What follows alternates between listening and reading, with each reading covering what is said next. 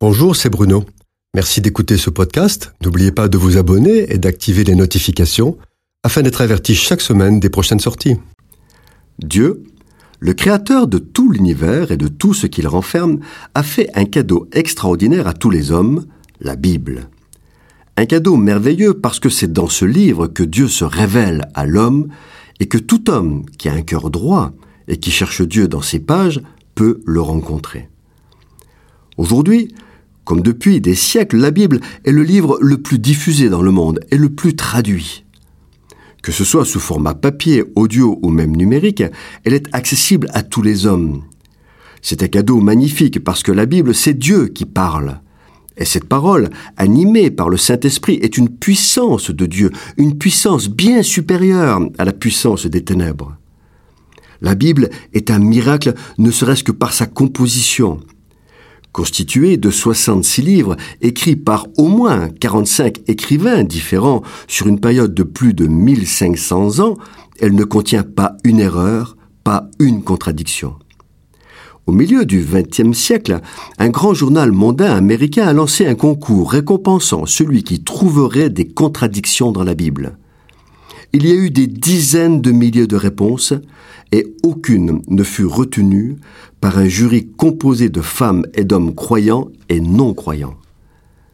Les apparentes contradictions ont toutes été réfutées par le jury qui pourtant était composé par le journal à l'origine de l'enquête. Comment est-il possible que 45 écrivains qui ne se connaissaient pas, qui dans certains cas ne savaient pas ce que les autres avaient écrit, qui étaient de culture et même parfois vivaient dans des contextes totalement différents, comment est-il possible qu'il y ait une telle harmonie? La réponse est simple.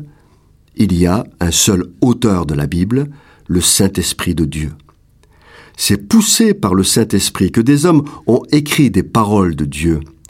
La Bible, c'est Dieu qui se révèle, c'est Dieu qui se dévoile, c'est Dieu qui se fait connaître à celui qui le cherche sincèrement. La Bible n'est pas un traité de science ou d'histoire ou de biologie, mais lorsqu'elle parle de science, d'histoire ou de biologie, elle ne se trompe pas.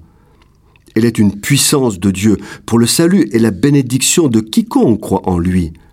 C'est uniquement par elle, et rien que par elle, que le cœur est rempli de paix et de joie. Elle est la source de toute sagesse et de toute la connaissance. C'est parce que la parole de Dieu habite abondamment le cœur du disciple de Jésus qu'il résiste à la tentation, à la convoitise des yeux et de la chair, à l'orgueil de la vie. Toute la Bible est la parole de Dieu, de la Genèse à l'Apocalypse. Elle est tellement importante et vitale qu'elle devrait être au centre de la vie de chaque enfant de Dieu. C'est par la lecture, la méditation et l'étude régulière et assidue de la parole de Dieu que la foi grandit jusqu'à devenir un roc sur lequel l'enfant de Dieu bâtit sa vie et résiste à toutes les tempêtes. Cette chronique a été produite par Bruno Oldani et Jacques Cudeville.